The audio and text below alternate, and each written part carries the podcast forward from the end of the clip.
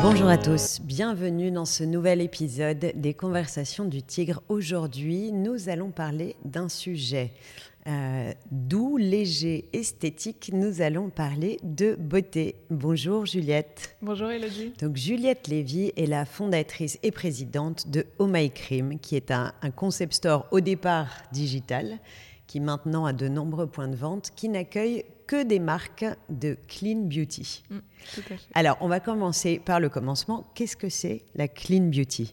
Ah, vaste sujet.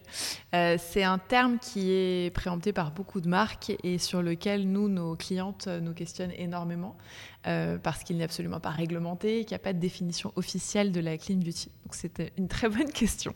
Euh, la clean beauty, chez nous, c'est avant tout un état d'esprit. Je crois que c'était une envie de faire les choses euh, bien, de faire les choses de façon euh, juste et de faire attention à tout un tas de détails dont j'avais la sensation à l'époque euh, que les autres n'y faisaient pas tant que ça attention. Mais si on rentre un petit peu dans le concret. Oui, parce qu'il y a plein de terminologies différentes entre cosméto green, euh, la cosméto Ouais. bio, et finalement c'est un peu, c'est une nébuleuse dans laquelle on peut se perdre un peu, même si on a envie de prendre soin de soi et de- de- d'acheter une cosméto, des produits de beauté sains pour nous et sains pour la planète. Ouais. Et finalement, on se perd dans toutes Ouais. les, les définitions. Alors comment on s'y retrouve? Donc déjà il y a le bio qui est finalement la partie la plus facile à comprendre puisque euh, c'est soumis à des certifications. Euh, il faut d'ailleurs payer euh, cher souvent pour les obtenir Euh, et selon nous c'est pas forcément la panacée dans la mesure où je prends un exemple très simple dans les formules certifiées bio il y a par exemple souvent beaucoup d'huiles essentielles que toutes les peaux ne tolèrent pas forcément. Euh, c'est pour ça que nous on n'a pas voulu, voulu du tout euh, se limiter aux marques soit 100% naturel, parce que quand on parle de naturel, pour nous, il faut être bah, 100% Ouais. naturel, euh, ou aux marques certifiées bio. Et on a préféré cette terminologie de clean, qui est plus large et qui englobe, selon nous, toutes les marques qui font attention à avoir un équilibre entre trois choses, l'efficacité, la sûreté et l'éco-responsabilité. Alors l'efficacité, ça a vraiment été notre tout premier combat. Moi, je disais souvent que je me battais euh, contre euh, ce que j'appelais vulgairement la bullshit beauty, c'est-à-dire des formules finalement assez vides, bourrées d'ingrédients euh, qui n'allaient pas vous rendre malade, mais qui étaient euh, inutiles euh, ou superflus. Euh, et à l'inverse, on avait décidé de se focaliser sur les actifs. Donc si on me promet que ce masque euh, apporte un superbe coup d'éclat, bah, il faut qu'il soit de la vitamine C à une certaine concentration, soit des acides exfoliants, bref. On avait un regard très positif sur les formules pour s'assurer de la légitimité du claim des produits. Ça, c'était pour l'efficacité. La sûreté, c'est un élément qui, en toute franchise, est venu un peu plus tard. J'ai mis un peu de, de temps à développer une conviction sur ce sujet.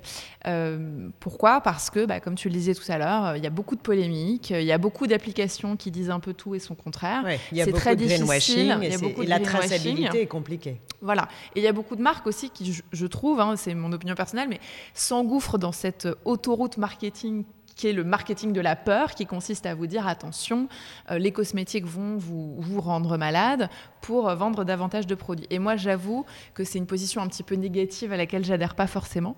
On est en Europe euh, où la législation cosmétique, il faut, le- il faut s'en rappeler, est la plus stricte au monde, très très très Ouais. protectrice du consommateur. On n'est pas aux États-Unis Plus où- qu'aux États-Unis. ah, ça n'a rien à voir. Aux États-Unis, il y a beaucoup de concepts justement sur la clean ou la green beauty qui ont émergé.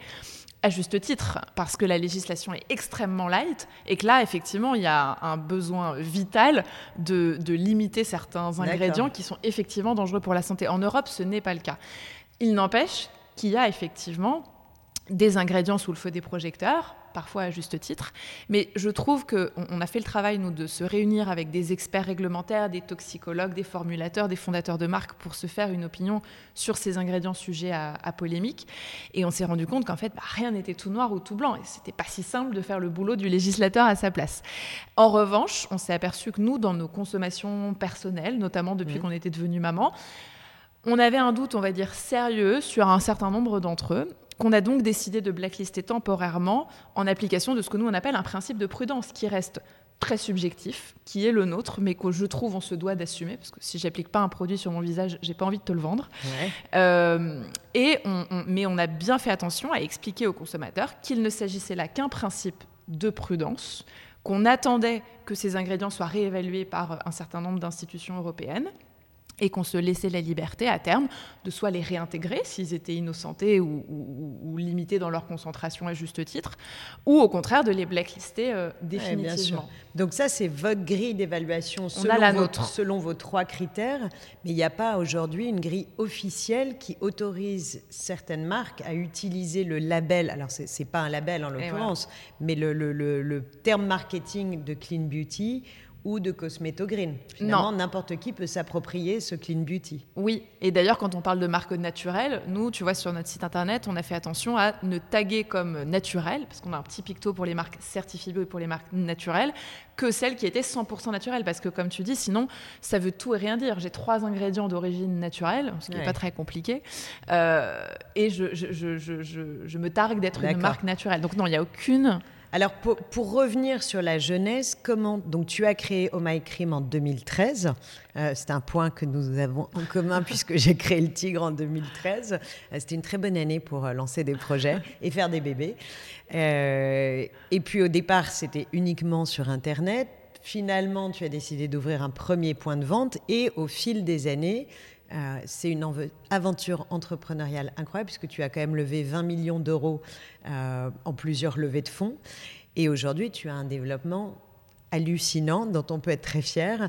Raconte-nous la, jeunesse. Quelle était toi ta légitimité par rapport à, ton parcours de, de, jeune entrepreneuse? Et comment tu t'es investie? Et comment tu as trouvé surtout ta légitimité sur un marché qui était quand même très concurrentiel?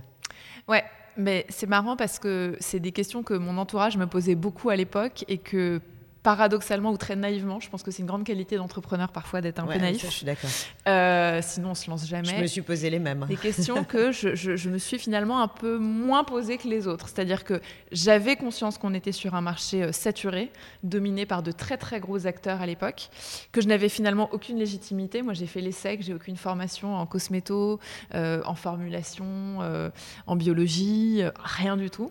Tu es une maman médecin quand même. J'ai une maman médecin mais ça s'arrête là, euh, qui m'a apporté quelque chose de très précieux qui est qu'il fallait s'écouter dans la vie et qui a vu que je me sentais très très mal à l'ESSEC et que euh, j'étais en vraie dépression et, qui m'a dit mais en fait écoute-toi, tu nous bassines du matin au soir avec tes pots de crème, euh, tu es visiblement passionné par ça, va toucher du doigt ce secteur parce qu'au moins tu t'y sentiras bien. Et pour tout un tas de raisons, effectivement, le domaine de la beauté et du prendre soin de soi, moi, me parle énormément, me fait beaucoup de bien et c'est un domaine dans lequel j'ai voulu évoluer. Et la légitimité, je me la suis construite parce que j'ai j'ai toujours été, euh, en tout cas euh, il y a quelques années, je, faisais beaucoup de crises d'angoisse. Euh, j'étais très stressée à l'idée de prendre la parole en public. Alors pitcher des investisseurs, aller convaincre un banquier, ça me, j'étais confiante dans le fait que j'allais y arriver, mais quelques minutes avant, j'étais tétanisée. Et puis j'essayais de me rassurer en me disant que finalement, bah, c'était un sentiment qui devait être partagé par tout le monde, finalement, avant une quelconque échéance, que j'étais pas la seule et que finalement j'étais pas forcément moins légitime qu'eux parce que moi c'était un domaine qui me passionnait très sincèrement. Je passais mes nuits euh, sur internet à chercher euh, les derniers produits, les dernières formules, à lire toutes les études de marché, à regarder toutes les success stories dans ce domaine et ça me passionnait très sincèrement. Et je pense que quand on est sincèrement passionné par un sujet, ben en fait on devient bon, on s'y connaît. Et par rapport à des investisseurs qui restent généralistes et dont c'est pas forcément le métier ou le mm. domaine d'expertise, je me suis rapidement rendu compte que j'avais pas à rougir et que j'avais un petit quelque chose à apporter qui était euh, cette envie d'apporter du, sens à une industrie qui, à mon sens, en manquait, et une envie d'apporter euh, une grande attention à tout un tas de détails qui, moi, en tant que consommatrice, ne me, satisfait pas, ne me satisfaisait pas. Et j'ai grandi dans une famille où il y avait beaucoup d'entrepreneurs et, où on ne croyait pas du tout en l'idée que euh, si un concept n'existe pas, c'est qu'il y a une bonne raison et qu'il ne faut pas le faire. Donc je me suis dit, bah, moi, j'en ressens l'envie et le besoin. J'ai sondé quelques femmes autour de moi. J'ai eu l'impression que j'étais pas la seule et je me suis, j'ai un peu foncé tête baissée. Alors aujourd'hui, au My Cream, c'est quoi? Alors, au My Cream. Combien de personnes, combien de points de vente, combien de clients? Euh, alors, c'est une vingtaine de points de vente. On, va ouvrir le 21e là au mois de juin, en pleine pandémie, on ne s'arrête pas. Euh, c'est un site e-commerce, c'est une marque en propre, My Cream Skincare, qui a vu le jour un peu plus tard. euh, mais qui est notre première marque en volume et en valeur. Donc c'était la très bonne surprise euh, en cours de parcours. C'est une centaine de salariés. C'est, bon, on communique pas sur le chiffre d'affaires, sinon je vais me faire taper sur les doigts. C'est bien, t'as raison. C'est pas grave, c'est pas notre sujet. Et voilà, et 20 millions d'euros de levée pour financer tout ça parce que ça c'est formidable. Alors, dans cette période euh, d'entrepreneuriat, tu as commencé à faire du yoga. Évidemment, je ne peux pas ne pas t'en parler. Euh, est-ce que ça t'a aidé dans ces périodes de stress dont tu parlais? Est-ce que tu as senti quand même que c'était euh, voilà, une, pratique qui t'apaisait? Mm. Et surtout, est-ce que tu as retrouvé des valeurs mm. qui étaient un peu en commun entre le yoga et cette idée de prendre soin de soi? Bah, complètement. Je ne suis pas très fidèle en matière de pratique euh, sportive et donc j'ai toujours un peu papillonné. Et puis il y a eu un moment où effectivement j'ai compris que c'était important dans la vie de savoir ralentir, ce qui n'est clairement pas ma force. Euh, et, de prendre le temps de s'écouter, de se reconnecter à soi. Et donc, il y a très peu de temps, hein, il y a, je dirais comme ça, 3-4 ans, j'ai découvert le yoga. Donc, j'avais besoin d'une version un peu, euh, un peu tonique, où je transpire, où je retrouve les codes du sport euh, que j'affectionnais à l'époque. Et donc, je me suis tournée vers le yoga Bikram. Et, j'ai eu un prof exceptionnel, Frédéric, euh, qui, voilà, que tu connais. et j'ai découvert dans cette pratique la notion de, lâcher prise, de pas vouloir être le ou la meilleure, enfin, honnêtement, des, notions qui m'étaient assez étrangères. Moi, j'ai fait beaucoup de piano, de la danse à haut niveau, euh, mais toujours pour faire des compétitions, pour être dans les meilleures, sinon ça n'avait aucun intérêt. Et j'ai ressenti un soulagement à la découverte de cette pratique sportive et puis d'autres choses aussi dans le, dans le travail, à me rendre compte que finalement, en lâchant prise, en s'écoutant, en faisant un peu abstraction du, du regard euh, de l'autre, et ben finalement, on pouvait euh, y trouver beaucoup de réconfort. Et, ce qui est paradoxal finalement quand on travaille dans la beauté et que justement tout est tourné finalement vers ce qui est sur la surface extérieure euh, du corps. Et là, tu as découvert un peu la plongée, euh, la plongée à l'intérieur. Et quelle valeur tu t'arrives à mettre en parallèle entre cet univers de la beauté qui est quand même en pleine révolution parce qu'à un moment des consommateurs ont dit je veux faire plus attention à moi et à la planète. Euh, et ce monde du yoga que tu as découvert, euh, que tu as découvert? Ben justement, c'est une cible commune qui globalement, en se reconnectant à soi, tu peux pas faire abstraction de ce qui se passe effectivement d'un point de vue mm. sociétal, environnemental.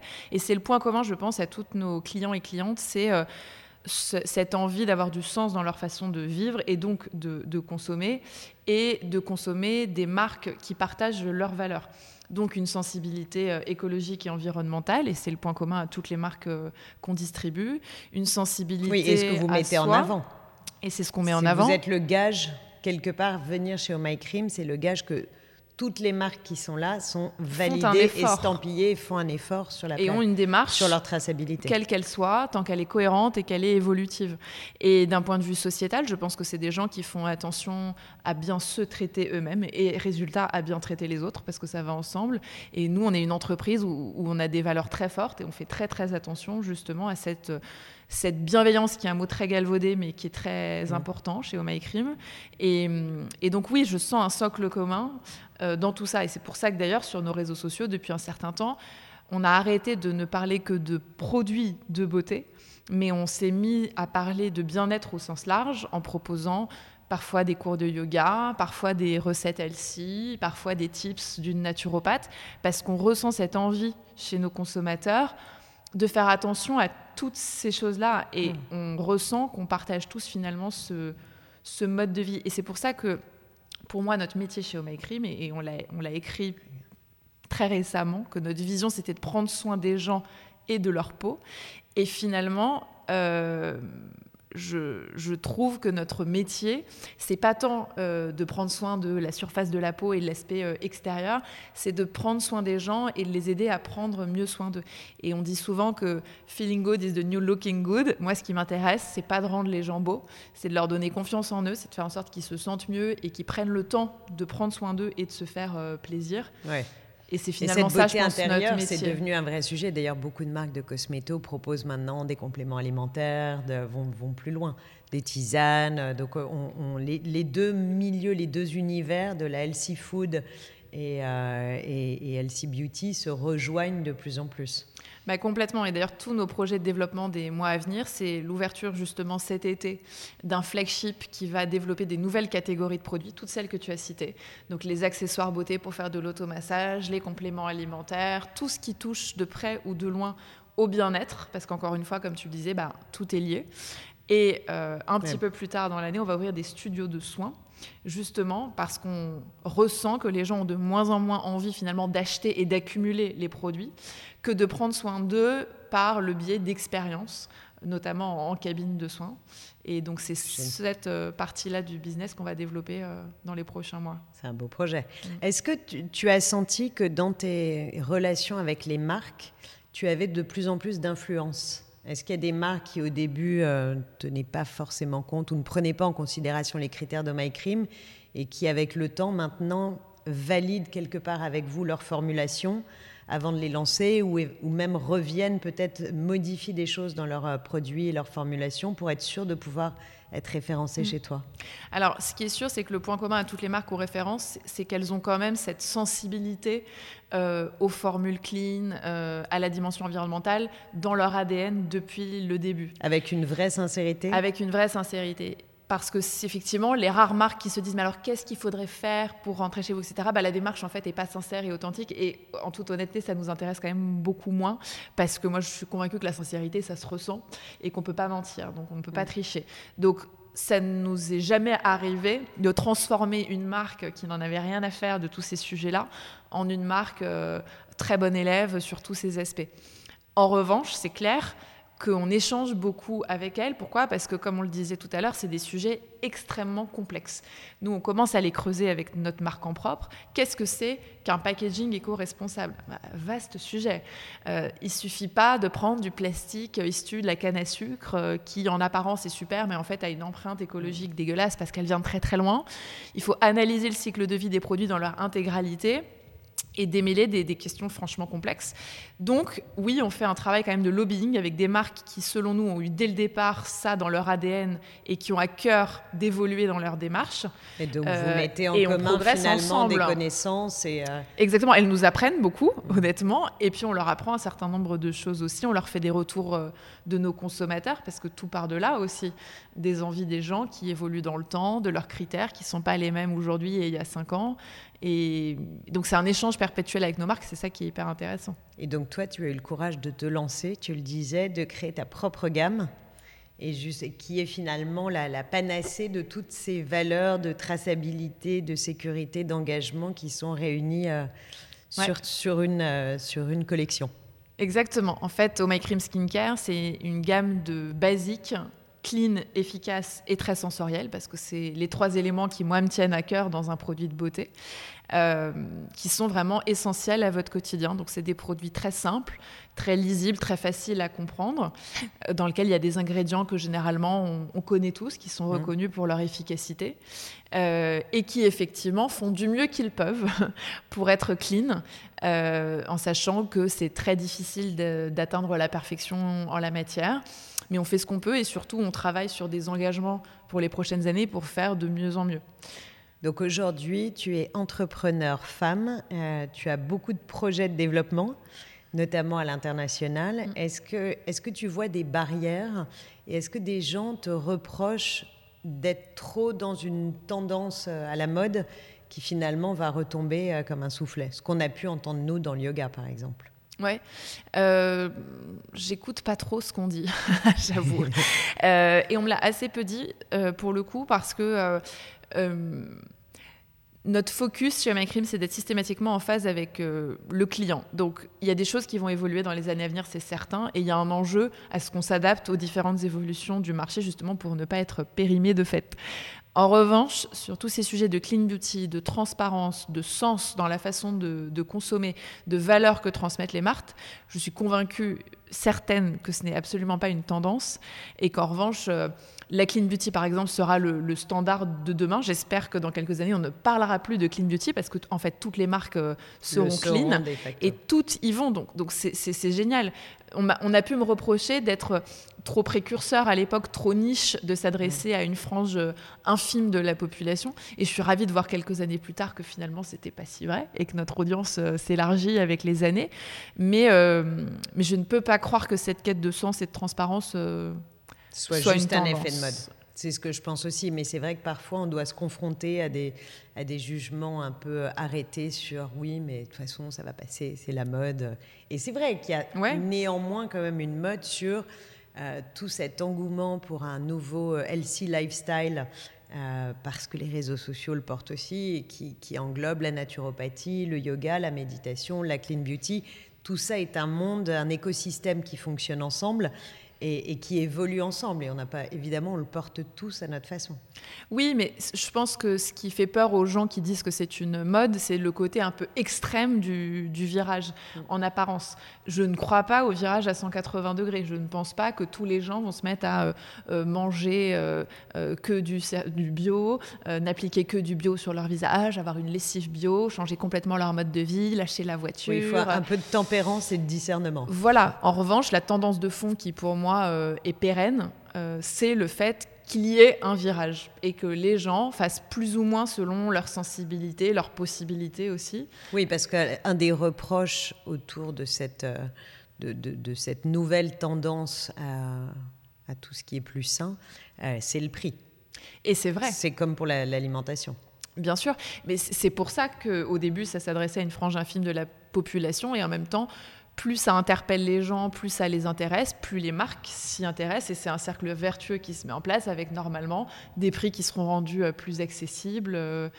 Euh, c'est comme tout, euh, tout dans la vie. Enfin, nous, on, a baissé le prix euh, de certains de nos produits, de notre marque en propre, au fur et à mesure que la marque évoluait, parce que justement, la croissance, le fait de grossir, de s'adresser à une audience plus large, mmh. bah, c'est des volumes de production plus importants, c'est donc la possibilité de vendre un petit peu moins cher. Oui, bien sûr. Après, de, beaucoup de personnes qui critiquent justement le, prix de ces produits comme le prix de l'alimentation bio, sont des personnes qui, qui, font des arbitrages un peu particuliers. Moi, j'ai été un peu moins maintenant, mais au début du Tigre, je me souviens, j'étais très surprise euh, de ce qu'on pouvait dépenser pour mettre sur son corps hum. et de ce qu'on rechignait à dépenser pour mettre dans son corps.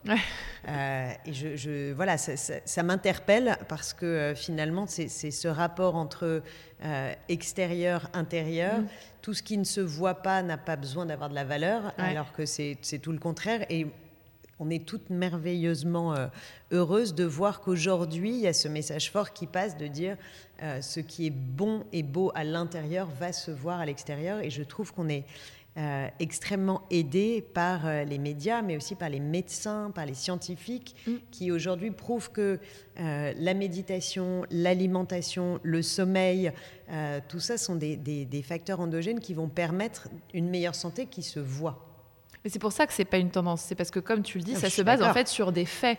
C'est pas les convictions d'un certain nombre de personnes, ce sont des faits. Donc, euh, effectivement, la, science entre guillemets a évolué. Il y a eu un énorme travail d'éducation et d'information, mais grâce à Internet, grâce aux réseaux sociaux qui permettent l'émergence de mm. figures qui démocratisent en fait toutes ces connaissances, parce que ce pas des convictions, c'est des connaissances et c'est des faits. Et c'est pour ça, pour moi, qu'il n'y a pas de retour en arrière possible. Et c'est ce qu'on voit chez nos clientes. Une fois qu'on a compris pourquoi tel ingrédient était mauvais, pourquoi tel geste n'était pas le meilleur pour votre peau, en fait, c'est impossible de faire abstraction de ça. On ne peut pas revenir en arrière. On est d'accord. Alors, pour finir sur une note euh, légère, quelle est toi ta routine et tes beauty tips à toi? alors moi j'ai une routine très euh, less is more justement parce que je suis sortie de ces années de boulimie un peu euh, cosmétique. Euh, c'est la maturité.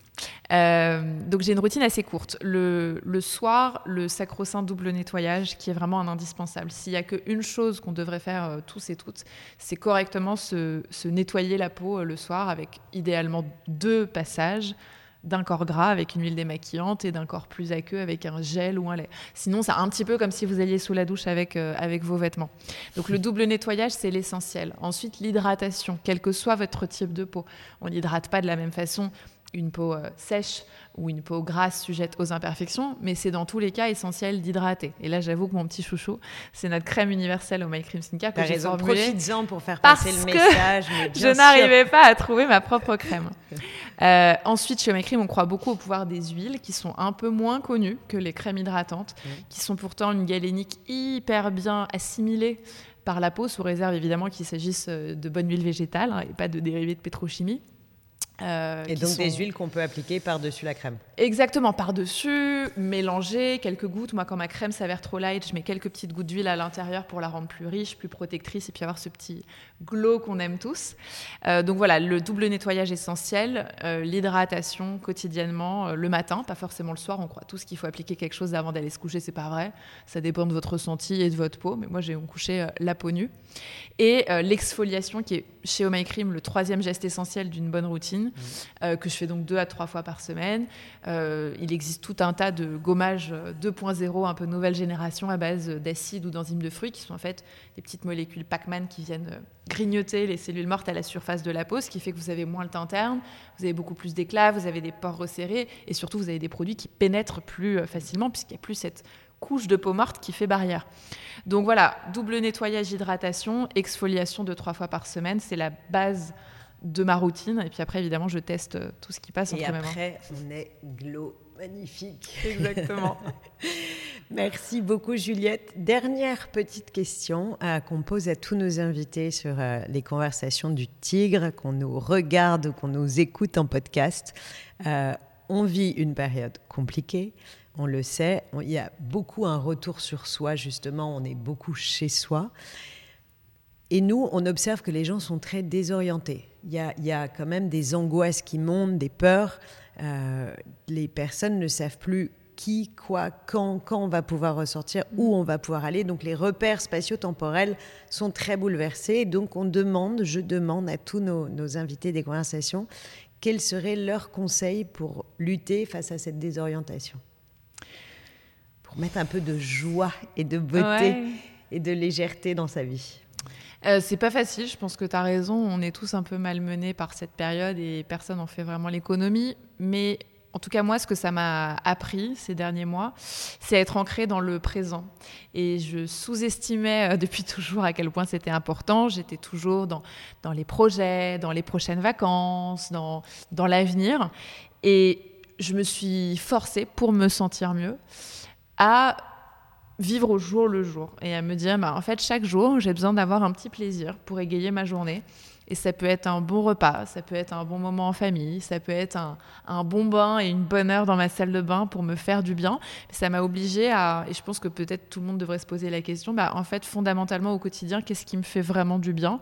Et faire attention un petit peu euh, tous les jours plutôt que de vivre toujours dans l'après, le prochain. Euh. Euh, c'est très bien. Vivre dans l'instant présent et s'écouter et se faire mm. plaisir chaque jour. C'est un très bon conseil. Je suis sûre que vous allez être nombreux et nombreuses à vouloir l'appliquer. Merci beaucoup, Juliette, d'être venue partager cette conversation avec nous. Merci à tous de nous avoir écoutés, suivis, regardés. J'espère que cette parenthèse de beauté et de douceur vous a fait du bien et vous a donné envie de prendre soin de vous. Vous savez que c'est notre mantra. Prenez soin de vous, surtout en ce moment. Mm. À bientôt. Merci à tous. À bientôt.